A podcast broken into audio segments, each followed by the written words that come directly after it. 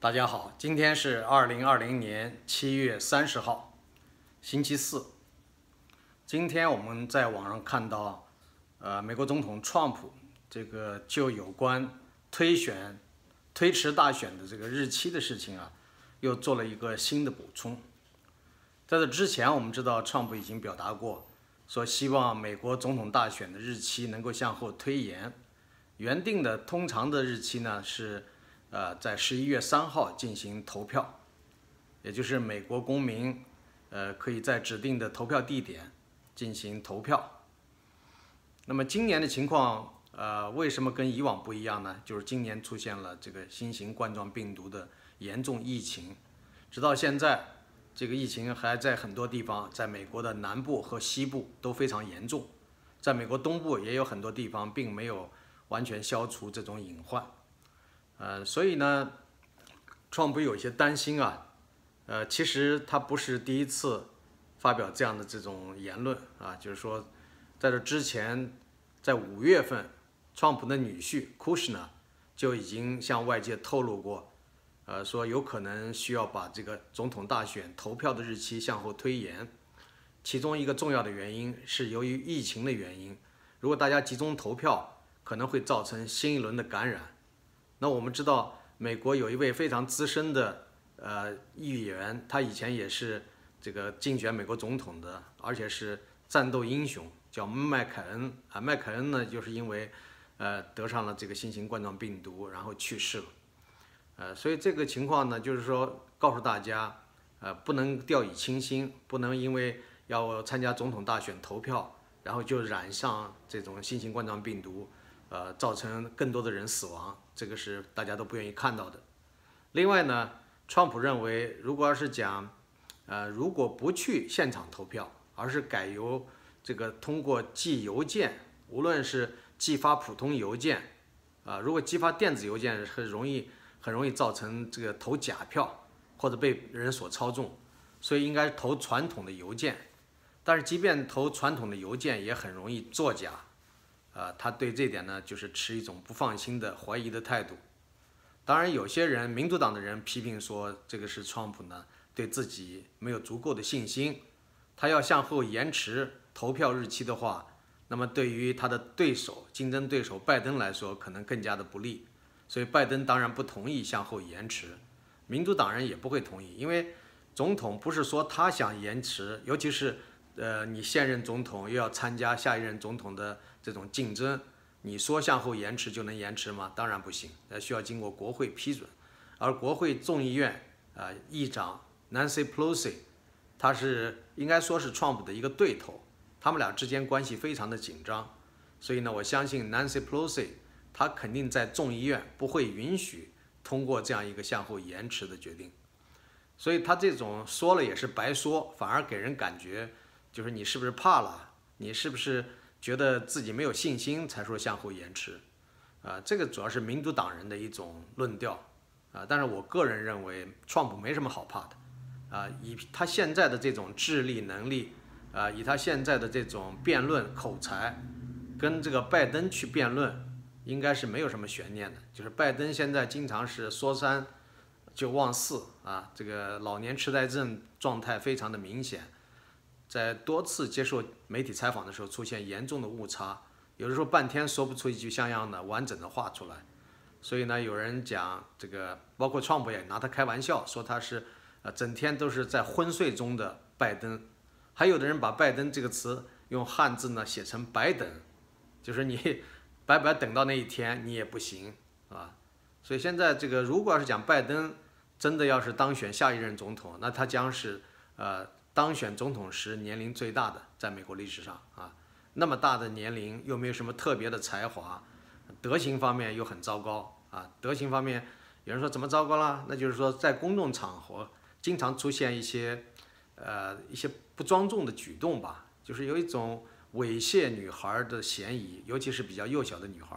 甚至还当众对人家那些政要的太太，啊，在公开场合显得过于亲昵，那些动作。应该说很不检点。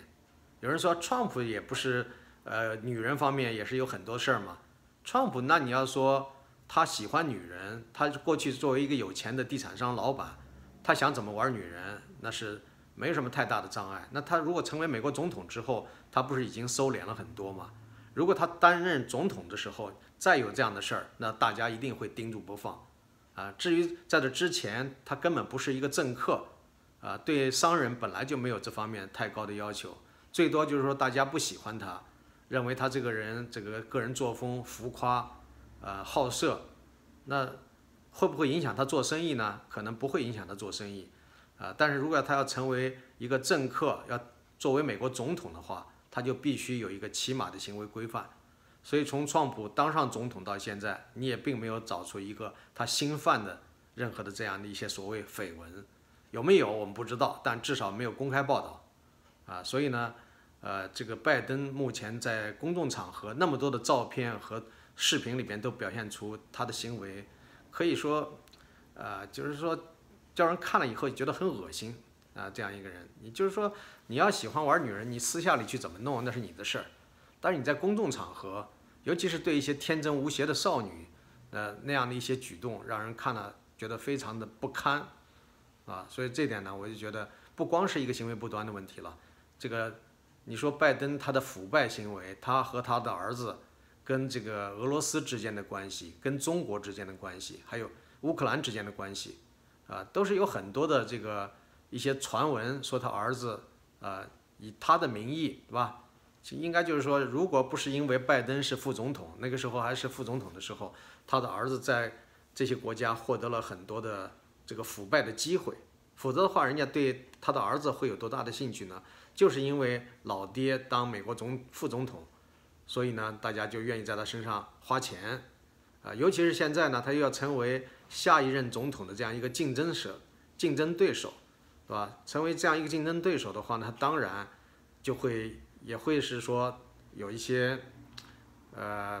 国家呢会打这个如意算盘，就是提前在他儿子身上，啊，说是他儿子，实际上这个钱当然是，呃，拜登本人也会有份儿的，啊，就通过他儿子来进行这样的贿赂，啊，就是说这种腐败一直，呃，应该说不仅仅是传闻，是还是有相当的事实依据的，啊，所以说这些情况说起来的话，就是说。如果他要是成为美国总统的话，啊，不见得他有什么才，啊，但是呢，他的德行就不配，啊，所以现在呢，川普今天又做了一个反应，说他不一定一定要坚持要把总统，呃，大选那个投票的日期向后延迟，只不过他表达了这样一种担忧，啊，就是假如说不去现场投票，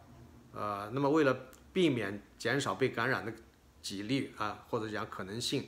那他呃最好是不要去现场投票，不去现场投票靠邮寄，那怎么样来防范有效的防范呃这里边的这个呃营私舞弊作假现象，所以这是他的一个担忧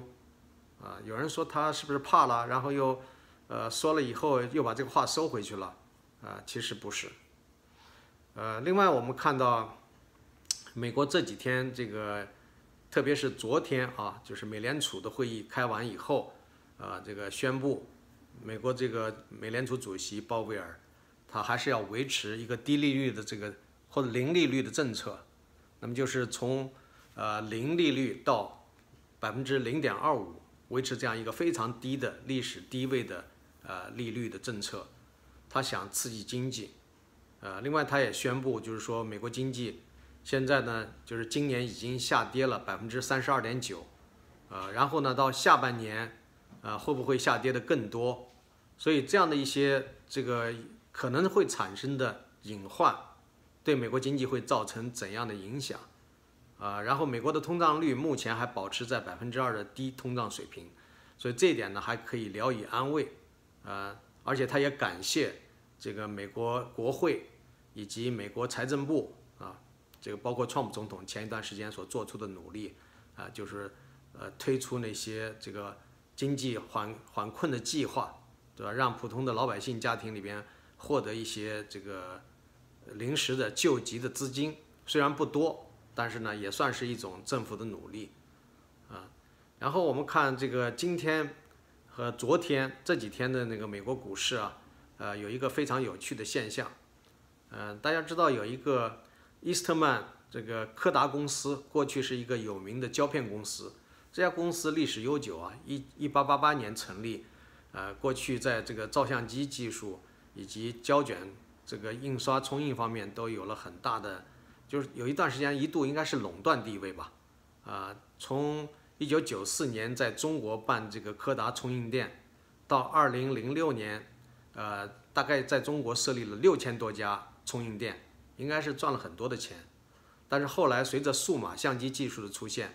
这个胶卷冲洗、冲印的这个数量大大的减少，所以这个公司呢就不景气。呃，那么其实他们也是数码相机的一个先驱者之一，但是他们没有好好的利用这个技术推广到市场上去，结果被呃其他的公司，包括富士公司抢占先机，呃，所以到了二零一二年基本上就是破产了，到二零一三年又兼并重组。啊，所以这个公司呢，就是它一直，呃，市场收入啊，这个现金流这个方面是很差的，啊，背着长期的债务，然后付很高的利息，只是到最近这一两年才缓过劲来，啊，今年呢，据说他们现在债务基本上已经还清了，不需要再支付，呃，高达几千万美元的利息，啊，所以说现在呢，他们已经转型，其中呢，他们也收购了一些医药制药公司，也就进入到。呃，健康行业，所以这几天呢，就是应该说在短短的一个星期里边，呃，这个股票从最低点的一块一点五美元，啊，后来长期保持在两点几美元这样一个水平上徘徊，结果一跃而起，在一个星期里边上涨了二十多二十倍左右吧，就是说这个非常的让人震惊。那到底什么原因让大家感觉到它能够上涨这么多，或者讲？这么看好这家股票呢？啊，无非也就是传出一个消息，说美国政府已经拨付，呃，这个接近八亿美元，呃，要给这个公司，让这个公司呢，就是进一步的发展这个医药方面的一些新型的产品。但是搞医药开发的公司很多呀，啊，为什么这家公司能够被这么热捧？啊，可能市场炒作因素是一个非常重要的点，但是呢。很多这个股票都想炒，但是没炒起来。恰恰是这家已经几乎被人们所遗忘的公司，最近这么火啊，被炒得这么热，所以这点呢也确实让人感到奇怪。啊，最高点呢，它全年的最高点达到了六十美元，然后呢，现在呢，这个它又开始回落，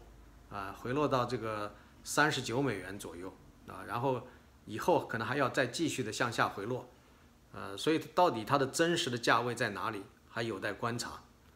呃，那么我就讲的就是说，现在美国经济啊，由于它的不稳定性、不确定性因素很大，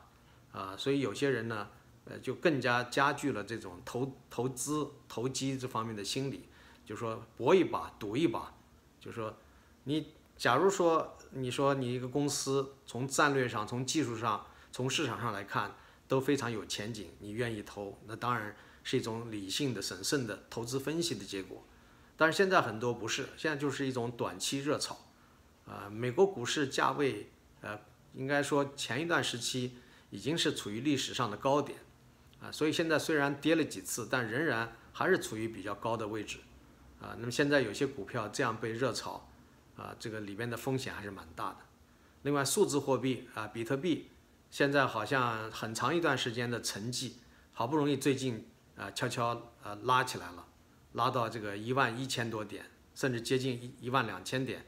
啊，那么这样的话呢，有些人又开始对比特币抱有很高的期望，同时还有一些市场传言说是中国人现在对比特币的价格影响非常大，一个重要的原因就是中国人感受到这个中国货币当局对外汇管制很严格，以后换外汇特别的难，所以他们采采取。这样一种方式来转移自己的资产，这个说法呢，其实不是新鲜的说法了，已经说了几年时间了。如果中国货币当局真的要想管制的话，它完全可以提前封杀比特币这样一个渠道，啊，但是似乎现在很多人对比特币都有兴趣，中国官方恐怕也不想贸然把它赶尽杀绝，所以比特币比特币现在目前还有一点操作的空间，啊，市场上的反应。有一些消息啊，有可能会造成它短期内的上升，但是有人说这个比特币在不太久的未来能冲到两万点以上，呃，两万美元以上，这一点呢，我还是表示怀疑。我觉得恐怕至少在今年年内啊，二零二零年内，呃，它就不要说冲到两万两万美元的高点，哪怕就是一万五千美元的高点都比较难以突破。我们近期能看到的就是它能够突破一万两千点到一万三千点，上一万四千点的可能性都不是特别明显。啊，当然我们现在不能断言，只是说我们看这个趋势，所以现在呢还是非常的路漫漫，就是说整个数字货币市场都不算景气，都还是比较缓慢，啊，因为美国政府长期以来是不承认数字货币的有效性、合法性，啊，所以现在呢比以前的态度也略略为宽松、和缓一点，但是也没有正式的宣布它的合法性、正当性。呃，所以呢，这里边还有很多的风险，啊，道路还非常的坎坷。好的，今天先说到这儿，谢谢各位。